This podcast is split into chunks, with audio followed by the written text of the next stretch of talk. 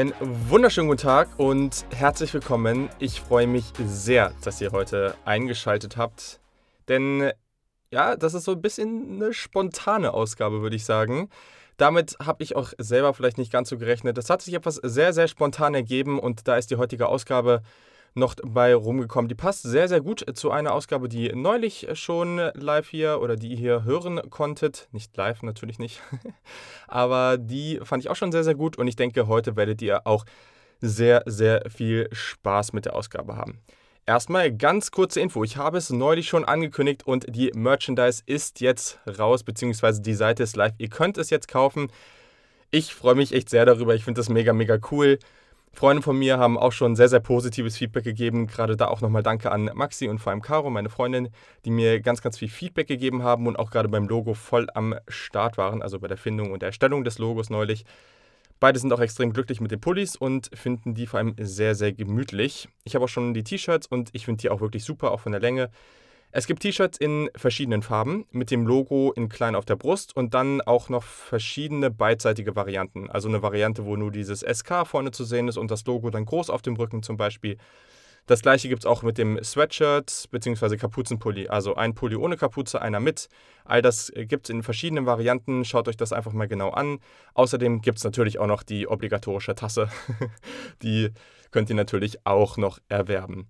Ihr findet das alles auf getshirts.de slash Saturday Kickoff. Also getshirts, wie Shirts holen. Ne? Also ihr findet den Link auch äh, in den Show Notes. Da kriegt das, ähm, steht das auch alles nochmal. Es steht auch alles auf der Website. Da gibt es oben jetzt auch einen neuen Reiter mit Merchandise, also ganz, ganz easy äh, zu finden. Ich freue mich wirklich sehr darüber und ich freue mich auch natürlich, wenn ihr euch was kauft, wenn ihr dann irgendwie auch Fotos postet oder auf Social Media oder mir auch schickt. Und ja, ich finde das einfach ziemlich cool. Das ist für die ganze Community, glaube ich, auch nochmal eine richtig coole Sache. Und meldet euch natürlich auch gerne, wenn ihr Fragen habt, weil ich habe auf jeden Fall die Produkte alle irgendwie schon, beziehungsweise Freunde von mir. Und dadurch weiß ich auch, auch mit den Größen, würde ich mal sagen, einigermaßen Bescheid. Das gibt es natürlich da alles auch. Da gibt es auch irgendwie so ein Size Guide und so, wo das alles drinsteht. Aber wenn ihr da nochmal Fragen zu habt, so, dann meldet euch auf jeden Fall. Dann können wir das alles klären. Also ihr findet alles hier in den Show Notes, ihr findet alles auf der, ähm, auf der Website und natürlich poste ich das Ganze auch nochmal auf Social Media, auf Twitter und Instagram at Saturday Kickoff. Also, heute im Podcast es geht wieder um NFL-Rookies, genau wie neulich mit äh, Tiziana Höll. Wenn ihr die Folge noch nicht gehört habt, da war es eher auf der offensiven Seite, dann hört euch das auf jeden Fall an. Mega, mega coole Ausgabe, hat mir voll Spaß gemacht mit Tiziana, mega, mega cool. Und heute habe ich auch zwei sehr, sehr gute Gäste, denn ich habe mit Simon und Luca vom Cover 2 Podcast gesprochen. Wenn ihr die noch nicht kennt und ihr seid NFL-Fans, dann hört auf jeden Fall rein, weil ja, die machen das mega, mega gut. Die ja, stecken da sehr, sehr viel Arbeit rein und wissen echt äh, eine Menge über Football. Und deswegen hat das auch hier mal, mal wieder sehr viel Spaß gemacht. Also, das Ganze ist in zwei Teile aufgeteilt. Es gibt auch noch einen offensiven Teil. Klar habt ihr hier schon ein bisschen was zu gehört, aber wenn ihr noch mehr hören wollt, dann gibt es das Ganze auch bei den Jungs zu hören. Ähm, auch Spotify, Apple Podcast, überall, wo ihr Podcasts hören könnt. Wir haben für, über, für jede Position hat jeder von uns zwei Spieler sich rausgesucht, von denen er denkt, dass ja, die ein gewisses Potenzial auch schon für ihr Rookie-Jahr haben. Und da haben wir ein bisschen drüber diskutiert. Also sehr, sehr ausführlich schon, ich glaube, ziemlich genau eine Stunde. Ähm, ja, ein Teil zur Offense bei den Jungs, hier zur Defense. Auch hier hat sich jeder pro Position zwei Spieler rausgesucht. Ziemlich genau eine Stunde. Ich denke, wir haben das ganz gut auf den Punkt gebracht.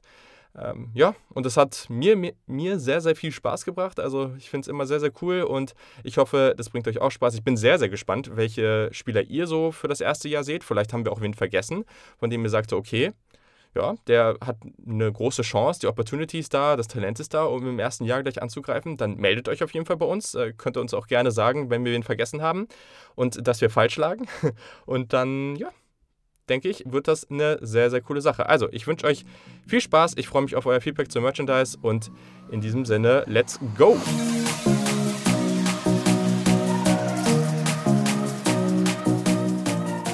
So, wie bereits angekündigt, zwei Gäste heute gleich. Das ist äh, ziemlich cool. Und ja, wir haben neulich schon über ein paar offensive Rookies gesprochen für die kommende Saison mit der Tiziana Höll. Also da unbedingt auch nochmal reinhören. Das war ziemlich cool.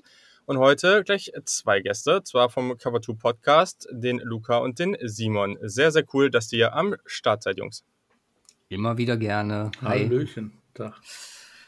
Ja, also für alle, die ja auch die offensive Seite des Balles nochmal ausführlicher interessiert, wir haben bereits eine Ausgabe aufgenommen und die könnt ihr bei den Jungs im Podcast hören. Also da gibt es schon eine solide und wir sind ziemlich genau gewesen, ziemlich genau eine Stunde. Da war ich schon sehr beeindruckt von uns. Da haben wir, haben wir das ganz gut hinbekommen. Da, ja, pro Position hat jeder so zwei, drei Spieler genannt, von denen er auch glaubt, dass die ab Jahr 1, also ab der Rookie-Saison, dann eine ja, ganz guten Start hinlegen können. Ich denke, da hatten wir auch eine ganz gute, äh, ganz gute Vielseitigkeit drin. Ähm, das fand ich, fand ich ganz schön. Und das gleiche machen wir an dieser Stelle nun auch für die Defense. Ja, wie sieht es denn bei euch aus? Ähm, könnt ihr vielleicht auch noch mal kurz erzählen, was bei euch im Podcast gerade abgeht, ähm, welche Themen da gerade so behandelt werden, damit auch alle Hörer vom Saturday Kickoff Podcast natürlich dann äh, regelmäßig bei euch reinhören? Ja, alles klar. Also wir sind im Moment, äh, ja, oder schon seit Wochen in der ganz großen äh, Preview-Phase. Hm, wir haben uns die Divisions alle einzeln angeguckt, über acht Wochen lang. Haben uns dann ähm, ja in der letzten Woche den Raphael von Upside Fantasy, ein Liebblogger-Kollege von dir noch dazu geholt, um mal so ein bisschen mhm. Richtung Fantasy zu gucken, weil bei uns jetzt auch die die Hörer-Drafts äh, losgehen am äh, Sonntag und dann kommende Woche Sonntag Nummer zwei. Und äh, ansonsten sind wir ja, wie gesagt, voll äh, in, der, in der Vorbereitung auf die Saison. Wir haben noch einen spannenden Gast, äh, wo wir, ja, den wir so ein bisschen noch geheim halten, weil wir, es hat jetzt schon zweimal, äh, hat er spontan abgesagt aus Amerika, ähm, wo wir ja hoffen, dass es jetzt am Dienstag klappt und äh, dass wir dann mit ihm äh, nochmal sprechen können, vor allem was die, die Corona-Situation und den Impact mhm. ähm, auf dieses Jahr angeht, ähm, was, was die NFL angeht. Und ja, ansonsten, äh, ja, super heiß. Ähm, wir können es kaum erwarten. Bei uns steht ja äh, glücklicherweise im Vergleich zur College Season mehr oder weniger fest, dass es losgeht. Die aktuellen ja. Entwicklungen sind ja auch ganz, ganz positiv. Wenig äh, positive Tests, was man so aus den, aus den Camps hört. Und ähm, ja, könnt es kaum erwarten. Hab ich irgendwas vergessen, Simon? Ja, wir haben, äh, der Martin kommt noch vorbei. Demnächst. Ach so, ja. Martin Stimmt, Fanner. Martin Fanner schon gesagt. Haben wir noch mal zum Gast, äh, zu Gast. Das wird auch noch eine nice. äh, sehr interessante Geschichte. Und äh, natürlich, ich glaube, das ist sogar nächste Woche, wird es dann bei uns noch unseren äh, jährlichen Storyline-Draft angehen. Wenn so die ganzen Fantasy-Drafts gehen, draften wir dann auch noch mal, was so im nächsten Jahr interessant sein dürfte an Storylines. Ne? Tom Brady ist da natürlich so eine Thematik. Und dann suchen wir uns ein paar Sachen raus mit extrem schlechten Punts. Das ist so unser Steckenpferd. und äh, ja, das ist so. Und dann geht die Saison los. Und äh, da kriegen wir hoffentlich die Zeit relativ schnell überbrückt, die noch drei Wochen. Ja, das ist tatsächlich Wahnsinn, dass es jetzt bald endlich losgeht und ihr merkt schon da draußen, es gibt gewisse Überschneidungen zwischen unseren Podcasts. Auch hier war ziemlicher Preview-Wahnsinn in den letzten Wochen. Ich habe auch gefühlt mir nichts anderes mehr gemacht, als mich auf Previews vorzubereiten. Genauso gibt es jetzt auch bald die Fantasy Drafts.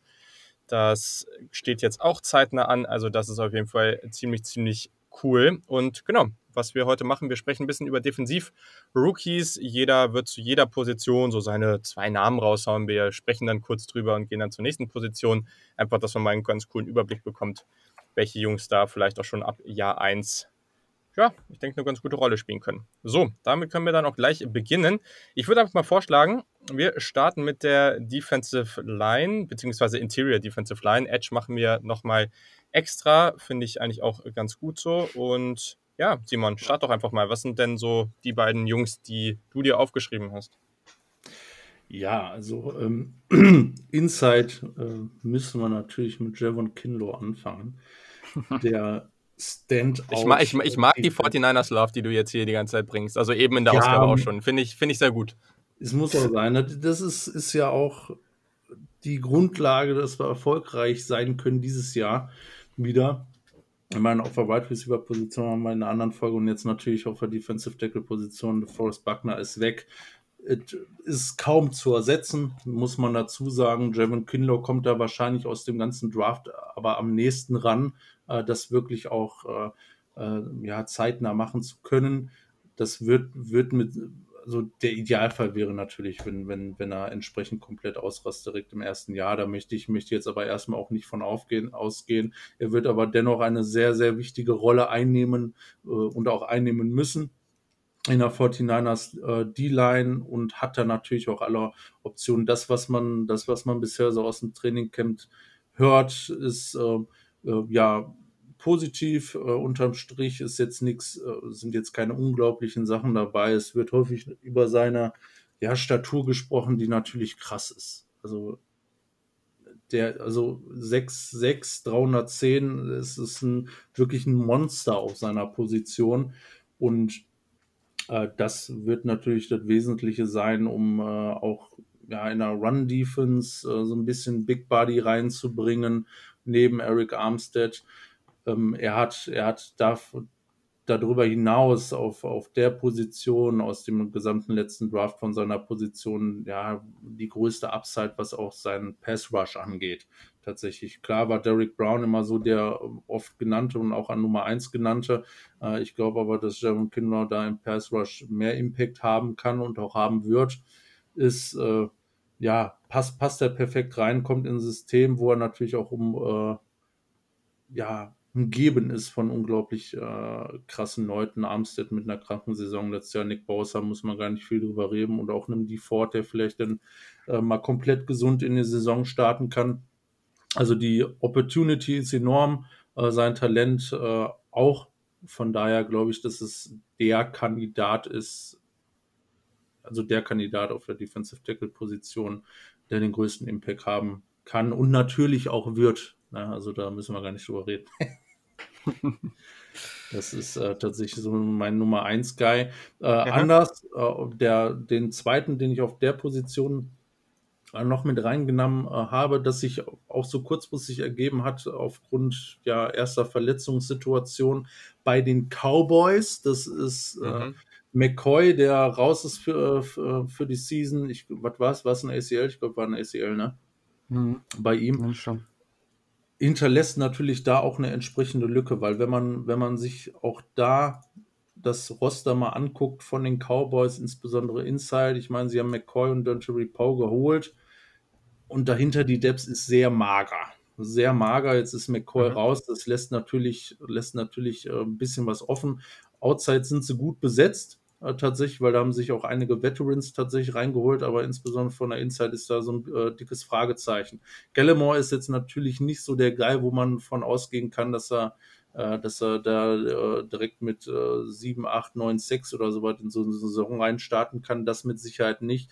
Der aber eine sehr solide und sehr gute Option sein kann und auch Rolle einnehmen kann, um äh, die Run-Defense zu stärken. Und ich glaube, da kann er direkt einen guten Eindruck hinterlassen. Ähm, ist da mit Sicherheit ist da mit Sicherheit noch weg von den ganz von den ganz Top Guys, aber für einen Drittrunden-Pick war er, glaube ich, wenn ich genau Drittrunden-Pick, mhm. äh, glaube ich, kann er da über seine Erwartungen über seine Erwartungen hinauswachsen äh, und in einer starken Cowboys D-Line äh, eine gute Rolle spielen. Ja, voll spannend. Sehr, sehr gut. Ähm, Gerade nochmal geguckt, ich, ich weiß, bin mir gar nicht so genau das sicher, aber. Oberschenkelmuskel ja, aber es ist ein Quadri, eine Quadrizeps-Ruptur. Ui, ja, was auch immer man jetzt damit anfangen will, aber auf jeden Fall wisst ihr jetzt Bescheid. Ja, ich finde es äh, sehr, sehr interessant. Also ich kann vielleicht mal weitermachen, weil ich habe mir jetzt tatsächlich hier nur zwei Namen aufgeschrieben und Neville Gallimore war so der eine mit der absolut offensichtlichen guten Situation. Da hast du jetzt schon mhm. einiges zu gesagt. Ich finde es interessant. Ich habe Javon Kinlaw an 1 gehabt. Für mich war das klar der beste Defensive Tackle in der Draft. Ich habe trotzdem Derek Brown aufgeschrieben, weil ich glaube, dass Derek Brown in Jahr 1 ein bisschen mehr Impact haben kann, weil ich glaube, dass Kinlaw ein bisschen mehr Zeit braucht. Das mhm. war so mein Punkt an der Stelle, wobei ich eben, wie gesagt, sehr, sehr glücklich war. Nein, ich war nicht glücklich, dass man Kinlaw von der Position her in der Position genommen hat, aber ich glaube trotzdem, oder ich war trotzdem happy darüber, dass man Kinlaw anstatt eben einen Derrick Brown bekommen hat. Ähm, aber genau, das sind so meine beiden Namen und damit bin ich auch schon durch. So, jetzt fehlst nur noch du, Luca. Ja, der eine ist ein super krasser Longshot, wo mir wahrscheinlich niemand zustimmen wird. Der andere ist äh, Ross Blacklock, ähm, wo ich gerade nach dem, nach dem DJ Reader-Abgang äh, Bedarf sehe. Ja. Ich meine, der war auch fast schon vorher da äh, in der D-Line äh, der Texans. Ähm, sehe ich einfach als große Chance an, da äh, neben JJ Watt äh, etc. ein bisschen für Impact zu sorgen. Der andere, wie gesagt, sehr spannend. Ich habe mir jetzt gerade auch noch mal die D-Line der Dolphins angeguckt und ähm, ich bin halt manchmal ist es bei mir so, ich sehe jemanden gerade in der Draft-Vorbereitung um, und äh, das ist bei ihm zum Beispiel so gewesen beim Senior Bowl und I'm in love with, with Jason Strobridge. Aha. Super. Also es, ich, ich weiß nicht, hab auch, äh, was ich so über ihn gelesen habe, Draft-Evaluation, war nie wirklich äh, überzeugend. Aber ich glaube, also ich erwarte zumindest einen, einen dicken Step zum einen von äh, Christian Wilkins dieses Jahr mhm. und glaube, dass äh, Strobridge daneben um, für Furore sorgen kann. Ich meine, Gauchot ist auch noch dazu gekommen äh, als Nose Tackle, Shaq Lawson ist noch dabei, Rickon Davis. Ähm, da hat man halt schon ordentliche Leute am Start, aber das wäre jetzt jemand, wo ich sage, okay, ähm, der hat mich seit dem, seit dem Senior Bowl und den wirfst du jetzt einfach mal heute hier rein. Und damit du es gesagt hast, sollte er äh, das, was ich gesehen habe, zumindest auf die NFL übertragen können. Sehr, sehr gut. Dann kannst du am Ende sagen, du warst es und du hattest ihn. Und, äh, genau. du wusstest es vor allen anderen. Sehr, sehr gut. Genau. So, so muss man das machen. Erstmal schön Revier markieren. Das, äh, und, und das Gute gut. ist, sollte er nicht performen, haben das sowieso alle wieder vergessen. ja, genau. Es ist doch immer so. Das Ding ist, man hatte einfach keinen, also es gibt einfach keinen kein Negativpotenzial. Man kann eigentlich nur Recht haben und wenn nicht, dann, ja, also ist ja eh die höhere Wahrscheinlichkeit, dass die meisten Spieler, die so spät gedraftet werden, nichts werden. Dann, dann ja. ja lag man halt daneben. Ja. Daher kann ich voll nachvollziehen. Cool, ja, kannst auch gleich weitermachen mit den Edge-Spielern. Wen, da bin ich sehr, sehr interessant. Da habe ich, ja, ich glaube, da sind mir schon ein paar mehr Namen aufgefallen und fand es echt ganz spannend. Also bin ich jetzt mal gespannt, welche, welche beiden Jungs ihr da jeweils nehmt. Ja, also ich habe jetzt äh, nicht Chase, Chase Young genommen. Ähm, da ist, glaube ich, die Frage äh, nicht zu stellen. Aber ich habe äh, Yetur Gross Matos genommen. Aha, ja. Gegenüber von Brian Burns äh, bei den Panthers. Um, jemand, wo ich sagen könnte, das kann theoretisch äh, zumindest für eine halbwegs, ja, ich will es gar nicht erfolgreiche Saison nennen, weil es ja eh kompletter Rebuild da in äh, Carolina, aber das ist jemand, wo ich sage, der kann ähm, ja performen und äh, für, für ein bisschen Aufruhr sorgen. Ähm, sehe ihn da auch gerade, weil der Fokus auf Brian Burns liegen wird, der letztes Jahr gezeigt hat, was er kann, ähm, in einer extrem guten Ausgangssituation. Der andere, äh, ähnlich, also vielleicht ein bisschen anders von der, von der Ausgangssituation her bei den Patriots, ist äh, Josh Uche, ja, wo ich sage, ja, nach den, nach den Opt-outs, äh, gerade was, ähm, was das angeht, könnte da meiner Meinung nach ordentlich was gehen. Ich meine, die Patriots sind dafür bekannt, ähm, gute Rusher auszubilden, die dann für viel Geld woanders hinwechseln und danach holen sie sich die wieder zurück, wenn sie ein Jahr schlecht gespielt haben. Ähm, das, also Uche ist für mich der, der perfekte Spieler, der in das Szenario reinpasst, wo man sich vorstellen könnte, er fängt, fängt gut an bei den Patriots, ähm, wird auch äh, die ersten vier Jahre da echt gut spielen und dann geht er woanders hin, ein Jahr nicht so gut und dann kommt er zurück ins, ähm, ins warme Nest von Bill Belichick. Und ähm, wenn er dann noch da ist, wer weiß, ist er dann schon eine gewisse Zeit fortgeschritten. Wenn er dann Aber, 95 äh, ist und immer noch Head Coach. genau. Und wird sich dann ja da, äh, da wieder ähm, gut, äh, gut tun bei den Patriots. Ja, spannend. Du hattest jetzt, äh, ich muss kurz überlegen, Ach nee, genau, hier Thomas Gross Matus hast du schon als erstes. Ja, Simon, genau. ähm, wen, wen hast du denn noch? Kannst du jetzt auch noch meine restlichen wegklauen, äh, nachdem der erste schon äh, von Bord ist? ja, also mir wurde der erste auch geklaut mit äh, Gross Matus, äh, auch, auch eine offensichtliche Geschichte. Die andere, wo ich auch ähm, ja, im Preview zum Draft ziemlich überzeugt war vom Spieler an sich und der jetzt einfach in eine wunderbare Situation kommt, um sich da zu beweisen, ist Julian Okwara bei den Lions opposite zu Trey Flowers. Quasi, ich meine, die Lions brauchen Pass Rush. Das hat mit Trey Flowers schon so, so ein bisschen eine Richtung nach oben genommen, aber da ist noch einiges mehr möglich, weil auch die Depth dahinter echt, echt nicht dolle ist. Und äh, da wird Julian Akbar, denke ich mal, der zweite Guy sein. Äh, zweite Guy sein. Hat also dementsprechend die Opportunity und hat, hatte auch ein paar nice Moves. Ähm, sein äh, sein Speed äh, und insbesondere seine Athletik ist natürlich äh, ziemlich ordentlich zu Lasten so ein bisschen seiner ja, Power würde ich noch nicht mal sagen, aber natürlich seiner Statur so ein bisschen ist mit unter 250 Pounds ja eher einer der kleineren in der Klasse, sage ich mal. Glaube aber, dass er insbesondere wenn man ihn richtig einsetzt, äh, dann ziemlichen Impact hinterlassen kann ähm, und auch, auch wirklich ähm, stat-wise äh, da was reißen kann dieses Jahr. Und da bin ich, da bin ich ziemlich überzeugt, dass es eine gute Sache, gute Sache sein kann. Und äh, das werden die Lions auch brauchen, um da entsprechend erfolgreich zu sein. Ja, ähm, da wirklich Production zu sehen von Aquara, was natürlich auch in seiner Karriere so, so ein kleines Fragezeichen immer so ein bisschen war. Das war im äh, letzten Jahr, bevor gedraftet war, äh, wirklich ganz gut. Davor hat man ihn nicht wirklich äh, sehen können. Aber ich glaube, er bringt da alles mit, um ähm, da auch in der NFL äh, im ersten Jahr schon seinen Impact zu hinterlassen. Und äh, deswegen war das mein Number Two Guy äh, und Chase Young natürlich außen vor gelassen. Ja, sehr schön. Das habt ihr ja richtig gut hinbekommen. Ähm, haben, wir, haben wir alle abgedeckt? Naja, nicht alle, aber auf jeden Fall ein paar. Also Julian Aquara war tatsächlich auch mein Nummer 2 Edge-Defender in der Klasse hinter Chase Young. Den mochte ich sehr, sehr gerne. Und Josh mhm. Uche ist so, ja, der Spieler, der einfach der perfekte Fit und die perfekte Opportunity so jetzt aktuell hat. Also ja. von dem erwarte ich mir sehr, sehr viel. Aber zum Glück habe ich vorgesorgt und mir noch zwei weitere Namen aufgeschrieben. Hm. Der eine ist Zach Bourne bei den Saints. Von dem, also ja, der wird relativ vielseitig eingesetzt werden, den wird man auch viel als Linebacker sehen, aber ich finde den durchaus spannend und ich glaube einfach auch gerade durch dieses Umfeld. Also er hat einfach eine, spielt in einer sehr, sehr starken Defense, ist relativ vielseitig und deswegen glaube ich, dass man da auch einiges von dem erwarten kann. Und der andere Name ist auf jeden Fall, und da ist jetzt die Frage, ob das jetzt wirklich ist, jetzt, ja, der wird mal als klassischer Edge, der wird aber auch mal als Interior spielen. Das ist AJ Epinesa, den hatte mhm. ich persönlich gar nicht so weit vorne. Das war tatsächlich nur mein Nummer 7 Edge Defender, aber trotzdem glaube ich einfach, dass der halt, der hat so eine Basis. Der ist einfach ein relativ safer Spieler und ich glaube, dass der gerade in der Offense, bei, äh, in der Offense, in der Defense bei den Bills natürlich ja auch einfach sehr, sehr gute Spieler um ihn herum hat. Und der, mhm. ich glaube, der wird da einfach extrem solide spielen. Und wenn du in deinem Rookie-Jahr schon extrem solide spielst, spielst du schon besser als die meisten Rookies. Daher mhm. Habe ich den hier auch nochmal reingenommen. So.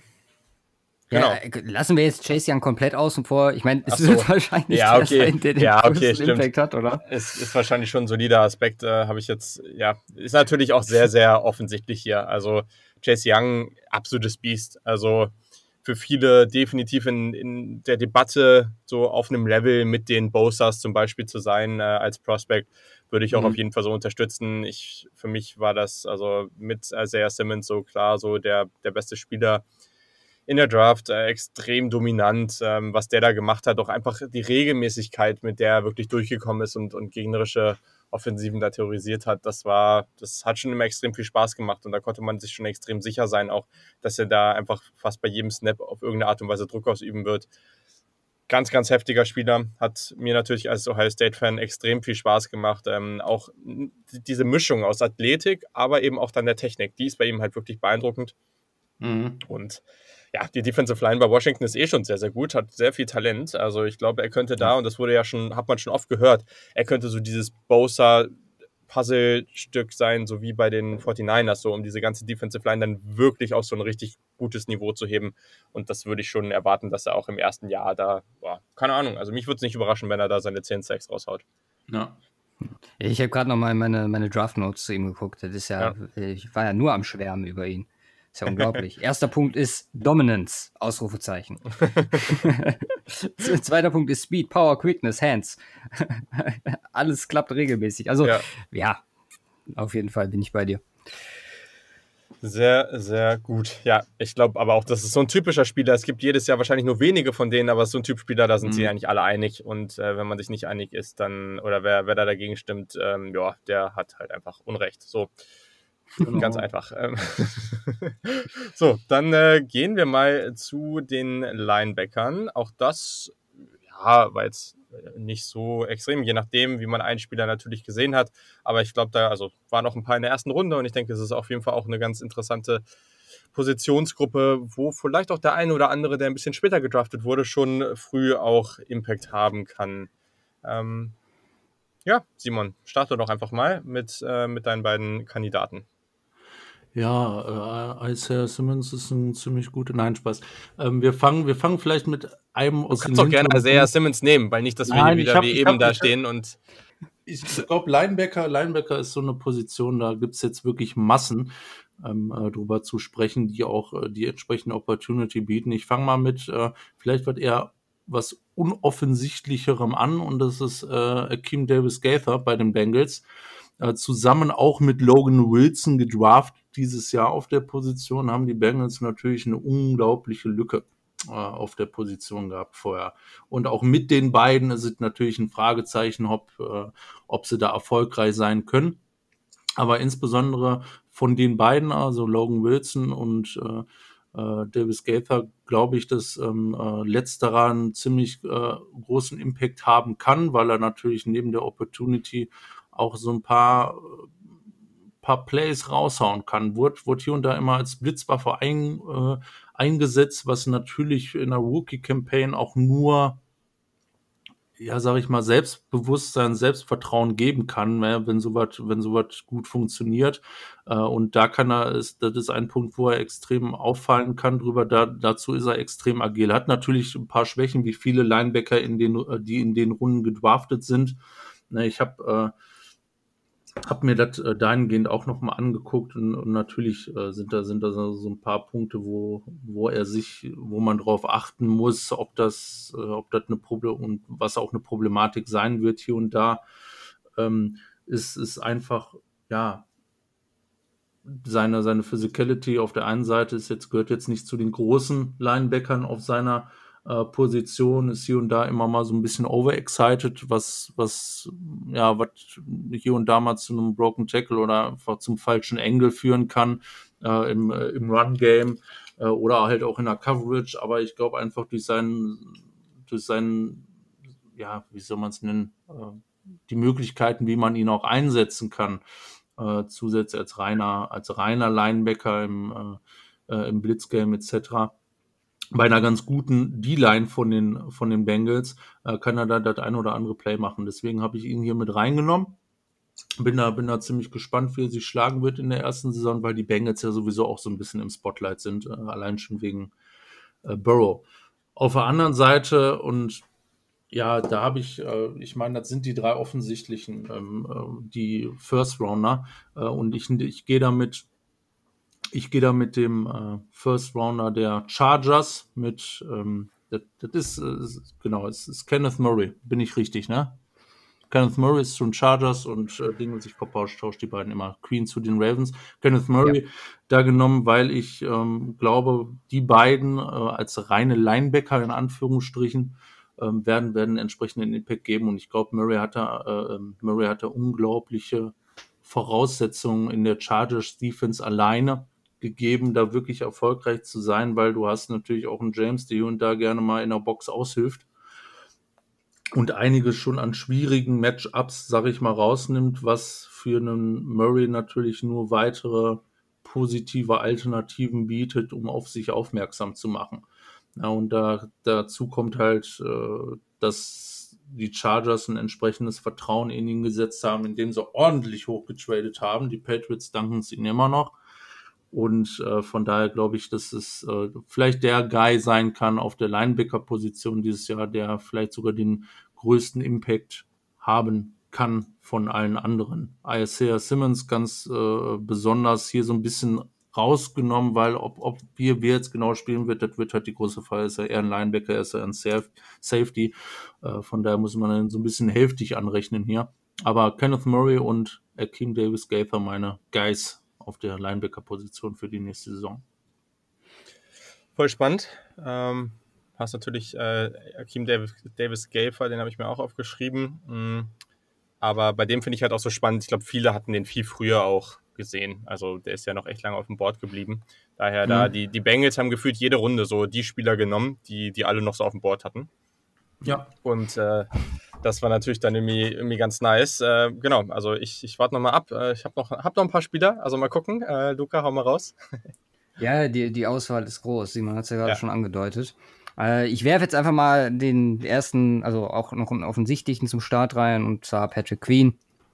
Ähm, ja, das wird funktionieren. Also da bin ich mir relativ sicher, das, was er mitbringt, das sollte sich auf die NFL übertragen, zumindest ähm, auch durch die Situation, die, die er bei den Ravens vorfindet. Das ist gefestigt, da ist eine super Secondary am Start und ähm, ich vermute, dass er da um, ja, ich will jetzt noch nicht Ray Lewis Namen in den Mund nehmen, aber auf Jahre äh, eine Instanz ähm, in der, äh, bei, den, bei den Ravens sein wird.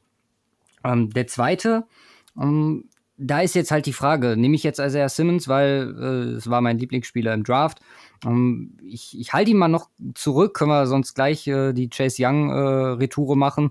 Ähm, ich nehme auch mal Troy Dye mit rein, der bei den Vikings äh, ebenfalls in eine super Defense äh, kommt, der einen Lehrmeister dazu bekommt, ähm, der für Defense steht mit, ähm, mit seinem Head Coach äh, bei den Vikings, was glaube ich für ihn auch nötig ist, aber halt auch ähm, ja für ein entsprechendes äh, entsprechenden Outcome sorgen wird.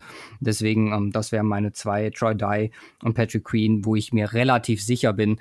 Ähm, Patrick Queen sowieso, aber äh, Troy Dye vielleicht jemand, den äh, nicht alle auf dem Schirm haben, der aber ja äh, dieses Jahr bei den Vikings ordentlich äh, ja für Furore sorgen könnte. Ja, schöne Geschichte, Luca. Richtig, richtig gut. Ähm, haben wir, haben wir uns wieder. Troy, Troy Dye war so mein Kandidat, dachte ich mir so, ah, den nimmt bestimmt keiner. ich, hab, ich hab's dir gesagt. Ja, ja ich, ich weiß. Über Wochen auf Twitter.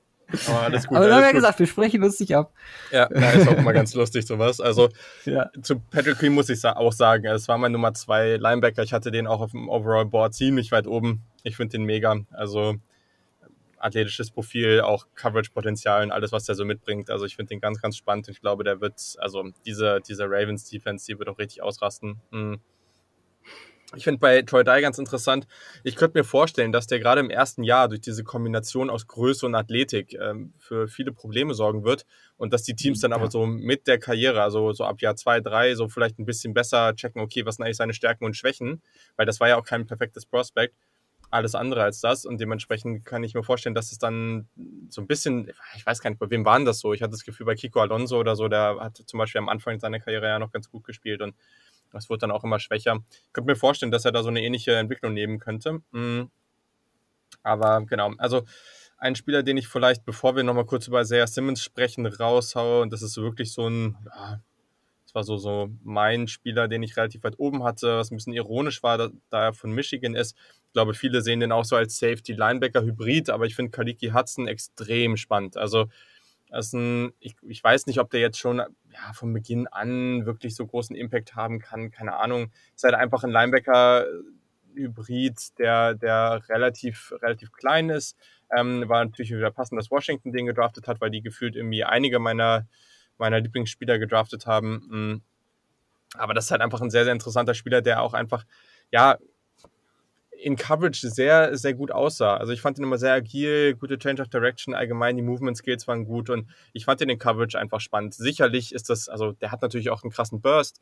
Ähm, kein Spieler, der jetzt großartig äh, gegen das Run-Game da den, den Mike Linebacker geben sollte. Keine Frage. Aber ich finde den trotzdem sehr interessant und in gewissen Rollen, ähm, ja, würde ich den schon da ganz gerne sehen und bin mal gespannt, was der da, was der da so macht. Ja, genau. Den würde ich dann dann nochmal reinschmeißen. Und ja, dann können wir nochmal über Isaiah Simmons sprechen. Und ist ganz interessant, weil auch er, der war auch mein Nummer 1 Spieler auf dem Board. Ich glaube aber, da, da haben, oder da sind so ein bisschen Philosophien bei vielen aufeinander getroffen. Da gab es die, die sagen, okay, der ist sehr vielseitig und deswegen weiß man nicht so richtig, in welcher Rolle er jetzt gut sein wird. Und dann gibt es die, die halt sagen, okay, er ist so vielseitig und das finde ich gerade geil an ihm. So, und ich war definitiv äh, im zweiten Camp, ich mag das extrem gerne. Äh, Cliff Kingsbury hat auch schon gesagt, dass äh, er halt ein riesengroßer Fan davon ist, ähm, ja, Defensivspieler zu haben, die vielseitig sind. Man muss jetzt mal gucken, wie sie ihn einsetzen, aber ich glaube grundsätzlich äh, ja, wird er im ersten Jahr vielleicht noch nicht einer der auffälligsten Spieler sein, aber über die Karriere weg, ja, ist das natürlich ein krasses Biest. Also vielleicht könnt ihr auch nochmal euren Tag zu ihm sagen. Ja, Ja. Wir, wir müssen auf jeden Fall abwarten, äh, bis die Cardinals Vance Joseph äh, entlassen und dann, äh, dann kann es ganz nach vorne gehen.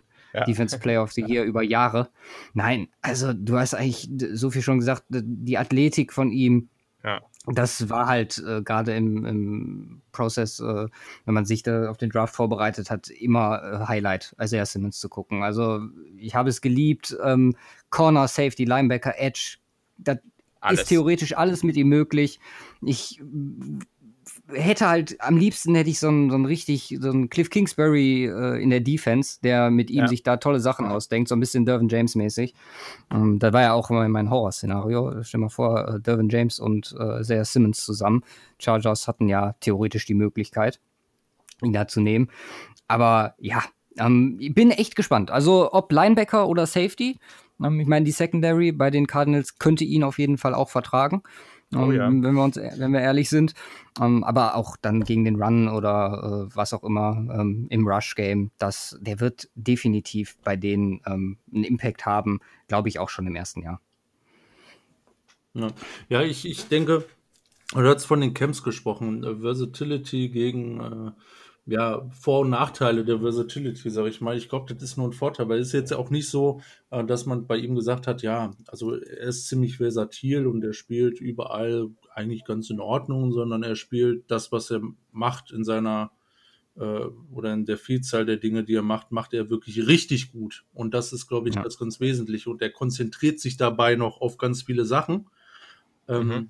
Und ich glaube, es ist noch niemals so, ich glaube, es ist noch nicht mal zwingend notwendig. Das wäre natürlich, er ist natürlich prädestiniert dafür, ihn in der Defense so einsetzen, einzusetzen, dass er auch viele Dinge machen kann, um es der Offense auch schwerer zu machen und die Defense zu, zu lesen. Das ist natürlich immer ein ganz wesentlicher Bestandteil. Aber selbst wenn man ihn nicht so einsetzt und er kommt jetzt, keine Ahnung, er kommt jetzt ein Team, ob es äh, bei, den, bei den Cardinals entsprechend, und da steht dann einer und sagt so, ich habe die und die Vorstellung von dir, das und das sollst du machen und keine Ahnung, dann ist es vielleicht unterm Strich, du sollst jetzt, äh, du sollst jetzt wirklich einen Linebacker für mich spielen. Dass er sich dann auch entsprechend, äh, entsprechend darauf konzentrieren kann, Linebacker zu sein mit seinen 100 mhm. Prozent und da noch deutlich besser sein kann, als wenn er es, wenn er es in, wenn er Linebacker unter vielen anderen Rollen spielt. Von daher glaube ich, glaube ich einfach, dass es äh, ein unglaubliches Monster werden kann und einfach unglaublich stark wird, äh, ja, fast, fast egal in welcher Rolle er jetzt, sage ich mal, in der Defense spielen wird. Ähm, solange ihm, solange man jetzt nicht sagt, so jetzt spielst du eine Saison hier, jetzt spielst du nächste Saison da, ähm, entweder als versatile Waffe einsetzen in der Defense oder wirklich sagen, jo, du bist jetzt der und der Spieler in meiner Defense, du hast die und die Rolle und übernehmen das und ich glaube, beides wird erfolgreich sein.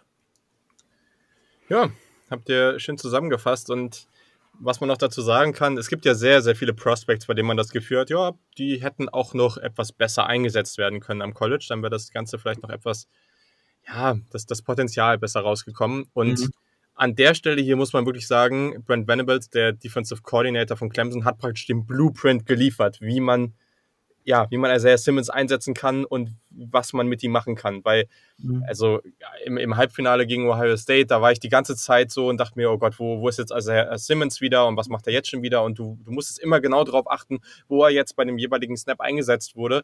Weil, ja, das war einfach extrem relevant dafür, wie dein Play aussah und wie erfolgreich dein Play auch sein konnte. Also, deswegen, man hat ja praktisch die Vorlage. deswegen, also ja, ja ich, ich, ja. ich hätte ja. das auch voll gern gesehen bei den Chargers, ehrlich gesagt. Das wäre, das hätte ich übertrieben gefeiert. ich, bin, ich bin, wie gesagt, echt froh.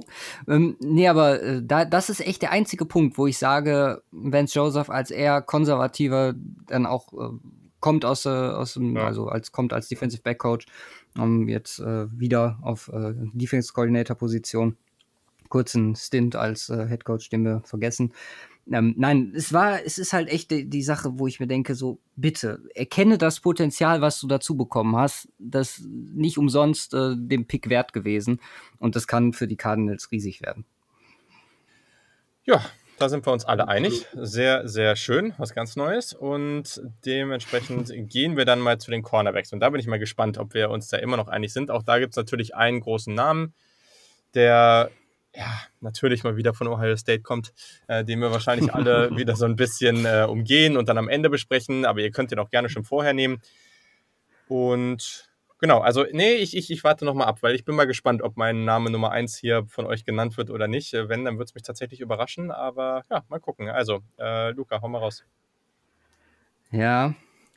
Okay, fangen wir an mit ähm, Jets Cornerback Bryce Hall, der ja. Ja nach dem Abgang von Jamal Adams, um, ähm, da kommen wir gleich vielleicht bei den Safeties auch nochmal zu, um, ähm, ja, gerade die Secondary auch da eine Verstärkung braucht. Und äh, Bryce Hall ist jemand, wo, wo ich zumindest deutlich höher war, was ihn angeht, als viele andere ähm, in, in der Draft-Vorbereitung. Also die brauchen den Boost. Ich halte viel von ihm, bin der Meinung, Abfahrt. Ähm, klar wird das aufgrund der Situation, in der sich die Jets allgemein befinden, vielleicht nicht die große Aufmerksamkeit auf sich ziehen. Aber ich glaube, dass das einfach über Jahre sehr solide sein kann und ich glaube, dass er auch in diesem Jahr schon herausstechen kann. Hm, den zweiten, ähm, Okuda habe ich mir jetzt einfach mal zur Sicherheit aufgeschrieben, wie gesagt, falls wir nicht drüber sprechen, äh, wäre, äh, wäre Jalen Johnson, der bei den, äh, zu den Bears kommt und da halt in eine traditionell gute oder jetzt über die letzten Jahre gute Defense kommt, die letztes Jahr ein bisschen Regression erlitten hat. Bei vielen aber dieses Jahr, was mich auch erstaunt hat, um, weil man die Bears ja allgemein wegen der Offense nicht so um, top wahrnimmt dieses Jahr oder vor allem in der Quarterback-Situation. Um, glaube ich aber, dass er in eine, in eine ganz gute, gefestigte Situation da reinkommt. Er hat safety-technisch mit Eddie Jackson jem, jemand neben sich, der ja ihm da äh, zeigen kann, wie der Hase läuft.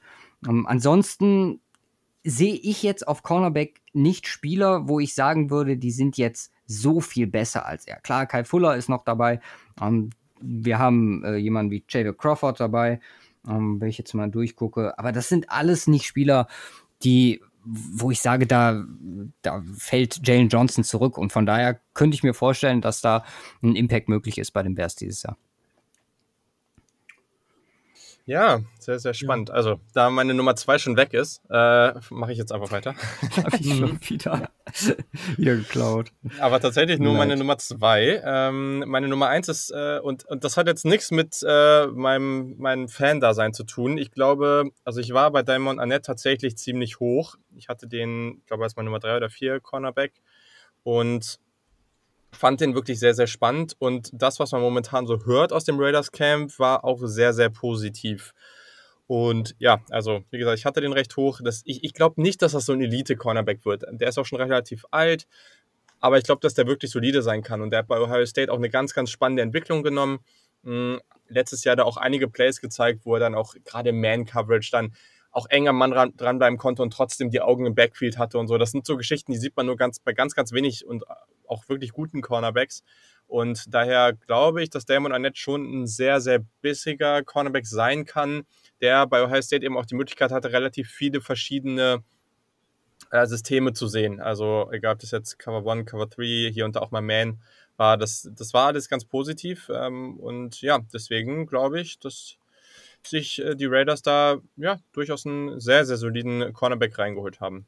Und hast, ja. du, die, hast du den, den Clip gesehen auf Twitter, wo er äh, Rux abkocht? Ja, natürlich, natürlich. Ja.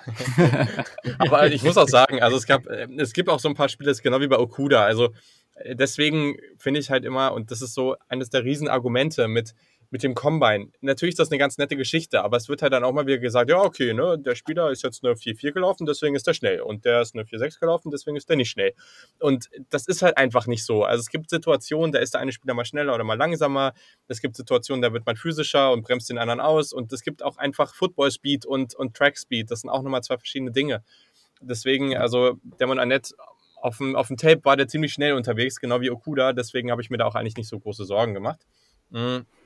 Und bei einem weiteren Spieler, boah, bei dem ich mir gar nicht mal so große Sorgen mache oder den ich eigentlich auch ganz spannend finde, ist äh, Jeff Gladney bei Minnesota. Ich denke auch, dass der da die Möglichkeit haben wird, äh, schon relativ früh auch eingesetzt zu werden. Gerade in der Secondary oder auf Cornerback muss Minnesota ja auch ein bisschen schauen, dass sie da, ähm, ja, also hatten ja auch ein paar Abgänge an der Stelle und ja, ist halt einfach ein bisschen kleinerer Spieler, aber ja, sein, sein seine Movement Skills sind einfach sehr, sehr stark. Also wirklich super Reaktionszeit, ähm, sehr, sehr aktive Füße und auch gerade so dieser Break auf den Ball. Also auch wenn du ein bisschen in Off-Coverage bist und der Ball in deine Richtung kommt und so, dann praktisch dann vom Backpedal äh, so wirklich nach vorne, vorne rausgehst, äh, das, das fand ich bei ihm richtig, richtig stark. Und ich mochte den gerne und denke, dass der auch von Beginn an zumindest mal äh, solide sein kann. So, und mhm. äh, jetzt Jetzt hat der Simon auf jeden Fall noch Okuda, also dementsprechend hast du auf jeden Fall was, über wen du reden kannst. Ich habe meine beiden noch offen, also tatsächlich. Ach, krass. Ich äh, ja, bin geil. ganz äh, froh. Und äh, Perfekt. der, wir kriegen den Übergang auch wunderbar perfekt hin. Du hast Jeff Gladney genannt von Vikings. Ich nenne Cameron Densler von den Vikings, ah. weil ich äh, hatte ihn persönlich ein bisschen höher auf dem Board, weil ich, ich glaube, er wird. Ich, A, ist es ein extrem junger Cornerback Room, wie du schon bei Gladney sagtest, bei, bei den Vikings und die werden da entsprechend ihre Chancen finden. Weil die haben ja quasi alles abgegeben diese Saison. Also alle drei ja. Corner, die man kannte, äh, sage ich mal so. Und jetzt holen sie, holen sie zwei neue dazu. Und insbesondere bei Dancer, da, da erwarte ich wirklich richtig viel von ihm, weil A, ist, ist er von der Statur her nochmal eine andere Art Corner, ist wirklich ein großer Corner. Ähm, in, in Press Coverage äh, wirklich richtig gut und diese Spielintelligenz als Corner sehe ich da bei ihm äh, besonders, weil er, er, weiß, wann er was machen muss, äh, wann er ähm, auch Balltracking ist äh, wirklich wunderbar, wann er sich umdrehen muss, etc. Und er ist das ist vielleicht so das äh, kleine Problem, was man, was in Anführungsstrichen bei Gladney äh, auch vielleicht so der Fall ist, ist seine ähm, Physicality nicht, nicht von der Größe, sondern auch von äh, wie er gebaut ist, etc. Aber das sind, glaube ich, so Punkte, die man, äh, die man noch aufholen kann äh, in der NFL. Anderes, anderes Training, vielleicht nochmal auf einem anderen Niveau mhm. Äh, da unterwegs, was um da auch gegen die dicken, dicken Wide Receiver da entsprechend äh, gut klarzukommen. Und das ist, glaube ich, mit, mit schon fast so das größte Problem, Problem, was er haben kann, was ich aber glaube, was er, was er aufholen kann. Ich glaube, der kann da direkt in der ersten Saison schon gut reinhauen äh, und vielleicht so der Shutdown-Corner der Vikings sein in den nächsten Jahren. Spannend. Ähm, äh, war, war, er nicht, war er nicht der Typ, der äh, beim Combine irgendwie eine 4-6 gelaufen ist und dann gab es so ein, so ein dann ist er das nochmal woanders gelaufen äh, und auf einmal ist er eine 438 oder sowas gelaufen. Ich glaube, das war doch, äh, ich glaube, es war Cameron Densler, also wo auf mhm. einmal mhm. er so viel schneller ja. war. Und, äh, ja. 4, 438 also und 464. Mein, mein ja, genau. So nee, wie gesagt, aber wo du, wo du ja auch schon gesagt hast, es ist nicht nur der reine Speed äh, tatsächlich, sondern ja. insbesondere halt Spielintelligenz. Ich meine, man, man sieht das, ich will jetzt nichts vergleichen, aber einfach so die Adaption ja, bei einem, bei einem Richard Sherman, was da Spielintelligenz ausmacht, wenn man einfach nicht mehr so mhm. schnell ist. Da hat man mal sicher halt mal so ein Play, wo man von Devonta Adams überrannt wird. Ja, aber das äh, passiert dann halt mal. Aber da kann man halt insbesondere auf der Position einiges ausmachen. Das wird, wird sich natürlich entwickeln müssen, auch auf NFL-Level, klare Sache, aber ich glaube, da bietet er die entsprechenden Voraussetzungen. Ja, und um cool. die ähm, Überleitung da zu meinem nächsten Spieler noch äh, ganz gut zu machen, was so diese Physicality und Statur angeht, äh, gehen wir zu, zu CJ Henderson, der damit sich halt auch noch ein bisschen aufbauen muss aber ansonsten alles bietet für eine Jacksonville Defense, äh, um da wirklich erfolgreich zu sein, auch schon im ersten Jahr. Ja, die bauen da komplett um ne, bei den Jaguars. Die Opportunity hat er, wird er, wird er sofort Starter sein. Äh, klare Sache. Äh, seine klaren Vorteile in der Man-Coverage, das hatte man, äh, hatte man auch schon gesehen, ja, als, als teilweise der beste Man-Corner im Draft, äh, sage ich mal, auch an, äh, angesehen. Hat, ähm, wie gesagt, das einzige Problem hier und da in, äh, in seiner Physicality. Auch das lässt sich, glaube ich, auf, aufbauen. Hat äh, da auch noch vielleicht hier so und da ein bisschen, bisschen, bisschen Gadget-Opportunity, was, was Blitzes angeht. Hat da äh, hier und da schon mal ein paar Plays machen können in seiner College-Zeit. Ähm, man muss gucken, weil er ähm, muss natürlich extrem große ähm, Schuhe, äh, ist es richtig? Ne, ähm, Fußstapfen. Du musst in extrem große Fußstapfen treten, so rum. Meine Güte, Sehr gut.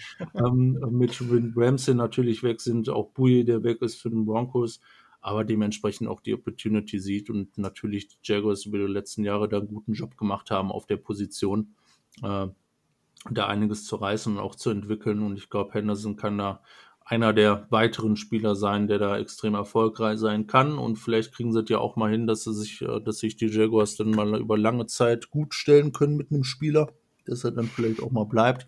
Äh, das ist tatsächlich so mein äh, zweiter Pick, um Okuda zu umgehen.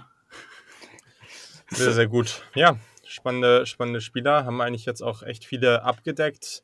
Ja, die Lions mhm. haben ja den dritten Pick gehabt, haben sich, ja, oder es, es, gab lange das Gerücht, dass sie vielleicht auch irgendwie traden. Das ist dann nicht passiert. Sie sind einfach da geblieben und haben für viele auch den Best Player Available gezogen und das war Jeffrey Okuda. Ja, Luca, du hast eben schon ein bisschen angeteasert, dass der ja ganz okay ist. Ähm, was, was, denkst, du, was denkst du zu ihm? Kannst du noch mal ein paar Worte zu ihm verlieren? Ja, ich meine, ähnlich wie bei Chase Young, auch hier wieder um, nur geschwärmt äh, in der Vorbereitung. Macht richtig Spaß als Ohio State-Fan hier. Ich finde das super. ja. Nein, also ich hatte ihn als äh, definitives Top 5 Talent. Um, auch was vielleicht bei den anderen so ein bisschen, die Simon jetzt gerade genannt hat, gefehlt hat, die, die Physis und wo ich vielleicht sogar echt so ein bisschen Fragezeichen hintersetzen würde, um, was gerade diese Offseason angeht, weil denen halt die Rookie-Minicamps, weil denen die OTAs fehlen. Und man da halt, also gerade von Rookies es kennt, die dann so ein bisschen auch körperlich auf NFL-Niveau getrimmt werden und die Zeit jetzt halt extrem kurz ist, das sehe ich halt bei äh, Okuda nicht, dass er das zwangsläufig braucht, ähm, weil er das schon äh, zumindest im College äh, so dominant ähm, gezeigt hat. Ähm, das Einzige, was ich ihm, bei ihm so ein bisschen bemängelt habe, war sein Balltracking. Aber ganz ehrlich, äh, keine Holdings, keine äh, Pass Interferences im College. Ähm, das, das High Floor, High Ceiling, äh, auch um mich einfach nochmal selber zu, zu zitieren hier, das, ja, es gibt wenig zu kritisieren. Das ist äh, ideal, äh, was habe ich hier noch stehen? Äh, ideal Size, hat Length, ähm, jede Möglichkeit, also sowohl Zone als auch Man Coverage, da ist er, ist er super und äh, ja, habe jetzt genug äh, Honig um den Bart äh, geschmiert. ja, auf jeden Fall. Also ich glaube, ja, ich glaube, da sind wir uns auch alle einig. Also, das genau. äh, ist, ein, ist ein ganz äh, spannendes Prospekt und ein super Spieler. Und ich denke, ja, es wäre natürlich spannend gewesen, den mit Darius Slater zusammenzusehen. Aber gut. Ja. Mhm. Jetzt muss er da den mhm. Laden ein wenig alleine schmeißen. Das äh, soll auch vorkommen. So, okay, dann kommen wir zur letzten Position, zu meiner Lieblingsposition in, in der Defensive. Und da gibt es ja auch ein paar wirklich, wirklich spannende Spieler. Deswegen, ja, warte ich einfach mal, mal wieder ab und äh, lass, mich, äh, lass mir alle Prospects von euch wegnehmen. Äh, Simon, hau mal raus. Ja, sehr schön. Äh, ich bin sehr froh, weil ich habe mir nicht allzu viele rausgeschrieben, aber zwei, die ich auf jeden Fall nennen wollte. Von daher kann ich das jetzt auch. Nummer eins, Andrew Winfield. Ähm, von dem erwarte ich unglaublich viel. Also, mhm. das kann echt so ein das kann echt so ein Spieler sein, bei den Bucks, äh, der komplett ausrastet, der auch komplett im Fokus steht, ins, äh, steht insbesondere auf der Defense-Seite. ist auch wieder so ein Ding, Brady da und ist im Fokus und äh, in Medien, aber äh, die Defense wird ja häufig, ähm, häufig äh, so ein bisschen außen vor gelassen, die äh, Nummer 1 Run-Defense im letzten Jahr bei den Bucks die natürlich Problemchen hatten, insbesondere was die Pass-Defense angeht und äh, einen Quarterback, der zum Gegner gepasst haben, äh, hat. Aber das ist ein anderer Punkt. Und jetzt kommt Antoine Winfield dazu, der einfach eine richtige Waffe ist. Ne? Ein Playmaker, äh, Playmaking Ability in, äh, in, jeder Form tatsächlich. Ähm, natürlich die Upside hat in der Run-Dev aufgrund seiner Größe und Statur natürlich. Ähm, aber da unglaublich stark unterwegs ist ähm, so ein bisschen verletzungsanfällig auch gewesen in den, in den letzten Jahr, Jahren, aber an sich sonst eigentlich fast jede Box für einen Box-Safety, ähm, wo er, äh, wo er, denke ich mal, sehr gut eingesetzt ist, äh, tatsächlich checkt. Und da warte ich ganz viel von. Ich bin mega gespannt auf ihn. Ich glaube, das wird ein Spaß, ihm zuzugucken. Vielleicht äh, auch schon in der ersten Saison muss ich natürlich auch noch äh, entwickeln, aber kann darüber hinaus auch entsprechende Plays machen. Weil es gibt auch Safeties, die kleiner sind und richtig gut sind. Von daher ist das äh, kein Ausschlusskriterium auch bei ihm. Den zweiten, den ich äh, damit reinschmeißen äh, möchte, ist ein absoluter Stil auch im Draft gewesen, meiner Meinung nach. Äh, in der zweiten Runde, also absoluter Stil, okay, so ewig weit von dem, was ich erwartet habe, ist er jetzt nicht, aber er hätte auch gut in der ersten Runde gehen können. Das ist Grant Delpit zu den Browns. Da mhm. bin ich mega gespannt. Äh, auch hier ähm, fast ähnlich, ab, äh, abgesehen dafür, dass er auch noch die entsprechende Größe mitbringt, um Tight Ends zu covern. Äh, auf der Position und im Passgame e extrem gut aufgestellt zu sein. ähm, so einer, einer der Kandidaten für, für mich, wo ich sagen kann, der, der kann da, der kann da tatsächlich richtig ausrasten, ausrasten. Vielleicht irgendwie mit drei plus Interceptions aus der Saison gehen äh, und wirklich einen Impact hinterlassen in der Browns Defense. Das ist so der zweite, äh, den ja auch viele mit so als besten Safety im Draft immer gesehen haben oder zumindest da oben äh, äh unterwegs waren. Wirklich äh, fast NFL ready äh, da unterwegs ist und ja, ein wesentlicher Bestandteil der Browns Defense im nächsten Jahr äh, sein wird und sein muss, um ja die Browns so an ihre Erwartungen, die an sie gestellt wird, heranzuführen. Das sind so meine beiden Guys, äh, wo glaube ich man vieles erwarten kann nächstes Jahr, dieses Jahr. Jo. Hundertprozentig. Also zwei sehr, sehr spannende Spieler und ich glaube, also ich habe mir auf jeden Fall auch Antoine Winfield aufgeschrieben, aber von dem, was man so hört, äh, ging es auch eigentlich gar nicht anders. Daher bin ich jetzt mal gespannt, was der Luke auf seinem Zettel stehen hat. Ja, ich habe tatsächlich zwei andere hier stehen. Und zwar, man muss ja immer so, so ein bisschen abwägen. Entweder die Situation oder um, die Ausgangslage für den Impact ist gut, weil das Team schlecht ist und der Spieler die Möglichkeit bekommt mhm. zu spielen. Oder das Team ist gut und er kommt halt einfach in eine gefestigte Situation rein. Und ich habe mir halt äh, für jede Situation jetzt einen rausgepickt. Der erste ist Kyle Duggar, der zu den Patriots kommt. Um, in eine super gefestigte Secondary. Um, zwar auch klar von den Opt-outs äh, profitiert, da wird sicherlich äh, äh, Chancen geben, aber auch jemand, der einfach von seinem, ja, als äh, ich finde, Second Division, Lenoir Ryan ist es, glaube ich, gewesen, äh, als Spieler, da ja von Belichick profitieren wird und mit seiner athletischen Basis, glaube ich, ein extrem, extrem spannendes Projekt dieses Jahr für die Patriots sein kann.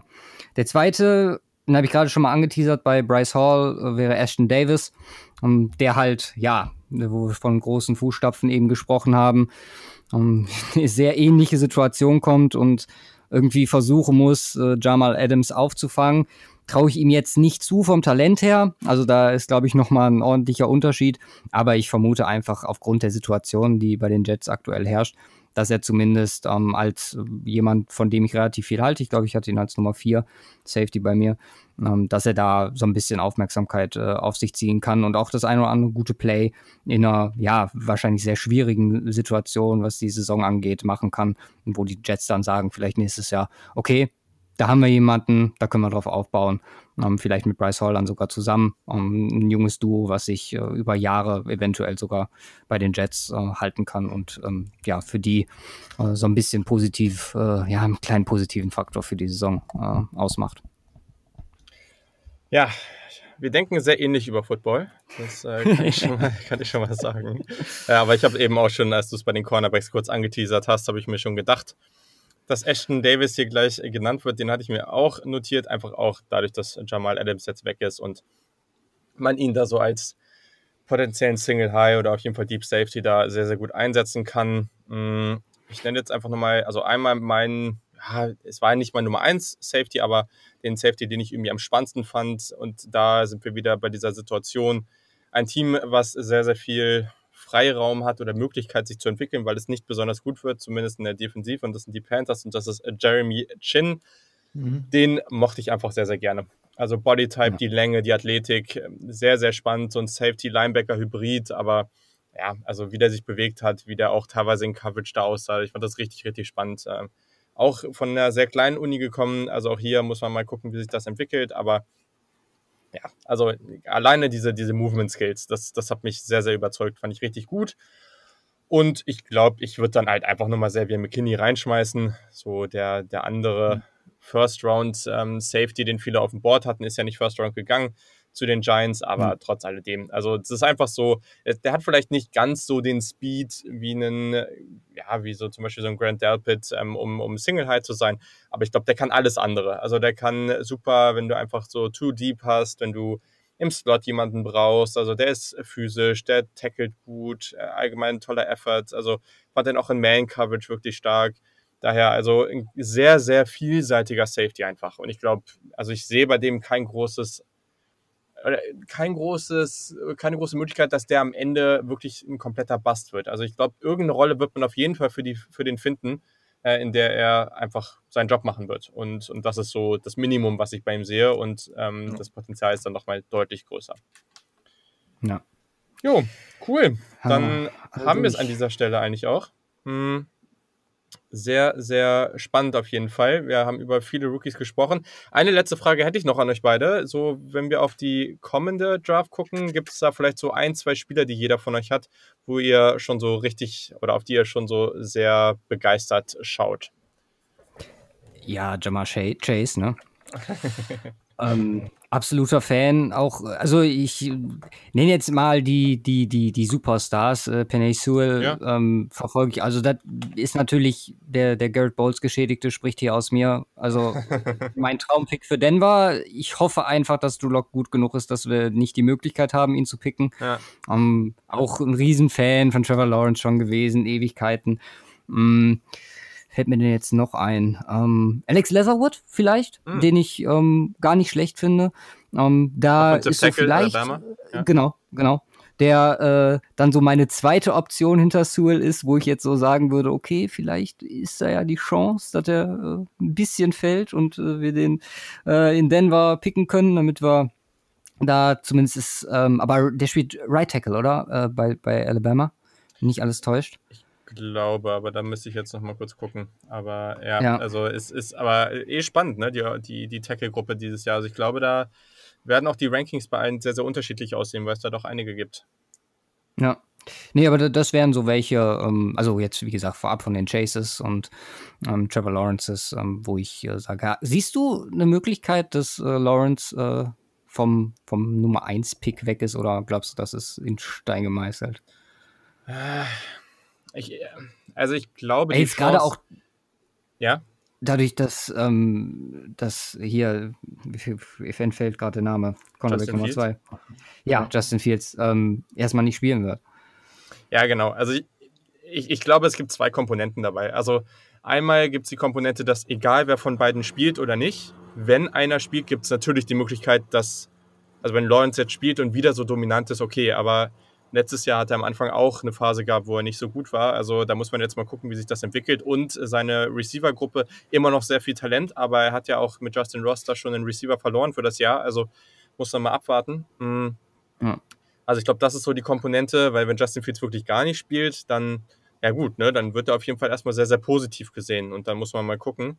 Und dann gibt es natürlich einfach noch die ganz andere Komponente die wir letztes Jahr eben auch hatten. Was passiert, wenn noch irgendein anderer Quarterback komplett ausrastet und auf einmal dann vielleicht sogar oh. vor den beiden steht? Das kann natürlich passieren. Ja. Hatten wir ja irgendwann mal. War das dieses? Das war dieses. ganz genau ja, so, ganz genau so. Das, ja. das ist ähm, echt interessant, wobei das natürlich so ein Punkt ist, wo man, äh, wo man insbesondere dieses Jahr mit äh, Corona, ähm, ja, die Wahrscheinlichkeit ist zumindest geringer dass, äh, dass sich da wahrscheinlich nur einer finden wird, der da so vor dem Draft noch entsprechend komplett ausrastet. Aber klar, das ist, also da kann sich natürlich noch extrem viel tun. Eins, was ich halt total interessant war, äh, fand ich, da haben wir, haben wir sogar mit dir drüber gesprochen, glaube ich, wo, wo du auch gesagt hattest, die Wide Receiver Class im nächsten Jahr ist wahrscheinlich noch besser als in diesem Jahr. Mhm. Ja, ähm, äh, allein schon die genannten ähm, äh, bin ich, bin ich äh, deswegen natürlich gespannt. Ich äh, beschäftige mich äh, oder so weit im Vorhinein habe ich mich noch nicht konkret mit, äh, mit College beschäftigt. Ähm, äh, ich äh, gucke hier und da immer mal so ein bisschen beim Michigan zu. Ähm, mhm. Und guck, was da so geht. Von daher ist so Jalen Mayfield, der ja auch so mhm. relativ hoch in der ersten Runde ähm, hier und da schon mal gesehen werden kann. Jetzt tatsächlich auch schon ausgestiegen ist, dass er gar nicht mehr spielen wird, also sich jetzt schon darauf vorbereitet auf die okay. Draft. Mhm. Ja, und äh, ob, ob das ein Vorteil ist oder ein Nachteil, das wird man wahrscheinlich sehen. Also ich, ich, bin, da, ich bin da echt so ein bisschen skeptisch, äh, was, was so die Thematik von den Leuten angeht, wo wir jetzt natürlich schon ein paar hatten, die sagen, okay, ich bereite mich jetzt auf den Draft vor. Ähm, wesentlich ist natürlich, dass man im Vorhinein schon einiges gezeigt hat. Das hat natürlich auch äh, äh, ein Mayfield äh, schon gemacht und auch schon gegen die Top-Leute, auch schon gegen äh, Chase Young ziemlich gut ausgesehen hat. Mhm. insofern man so gut aussehen äh, kann. Äh, von daher, äh, O-Line ist, ist da so eine ganz, ganz wesentliche Geschichte so im nächsten Jahr für mich, also von den äh, Top-Namen äh, äh, oder von Penny Sewell jetzt mal abgesehen. äh, weil das natürlich der Geil ist. Aber da, da gucke ich so ein bisschen drauf. Äh, äh, aber wie gesagt, da bin ich noch gar nicht deep im Thema, deswegen so viel kann ich da gar nicht zu sagen, außer die dicken Namen, die man so kennt. Ja, spannend, aber ist ja auch, ist auch nicht schlimm, muss ja auch nicht sein. genau, perfekt. Und am Ende wissen wir auch einfach noch gar nicht. Dieses Jahr ist es ja einfach so besonders, dass alle ähm, Spieler ja theoretisch auch nochmal zurückkommen können, egal ob sie Senior sind oder nicht. Dadurch wissen wir ja auch noch gar nicht, wer nächstes Jahr dann wirklich mhm. am Start sein wird. Ähm, genau, Alex Leatherwood ist momentan als Left Tackle gelistet. Das habe ich gerade nochmal ah. kurz nachgeschaut. Aber Perfekt, genau, nehmen wir. ja, aber ich glaube, also so mein Gefühl aktuell, glaube, wirst du da vielleicht sogar ein bisschen mehr Auswahl mit den Tackles haben. Ich weiß nicht, ob es genauso gut wie dieses Jahr wird, aber ich denke, es gibt zumindest aktuell das Potenzial, dass es ähnlich spannend ist. Cool, ja, ja. perfekt. Ja, sehr, sehr gut. Dann äh, vielen Dank. Auch hier wieder ziemlich genau eine Stunde. Also perfekt, haben wir gutes, äh, gutes Timing ja. am Start. Und äh, vielen Dank, Auch dass ihr gut. wieder dabei wart. Sehr, sehr gerne. Gerne. Immer wieder. Perfekt, genau. In der anderen Ausgabe haben wir auch schon abgesprochen, dass wir während der Saison vielleicht mal was machen, ein bisschen auf die Rookies schauen, schon mal ein bisschen auf die Draft Class schauen oder so. Deswegen werdet ihr Luca und Simon auf jeden Fall dann auch ja, zeitnah oder innerhalb der nächsten Monate wieder mal hier im Podcast hören. Sonst meldet euch wie immer gerne, folgt den Jungs. Ich habe natürlich alles in die Show Notes gehauen, Twitter und so weiter. Und dann freue ich mich auf die nächste Ausgabe. Ihr genau, das kam jetzt alles noch ein bisschen zwischendrin. Also die nächste Mailback-Ausgabe kommt dann in der kommenden Ausgabe. Da gibt es dann einen Gast. Also darauf könnt ihr euch weiterhin freuen und dann bis zum nächsten Mal. ciao, ciao. Ciao.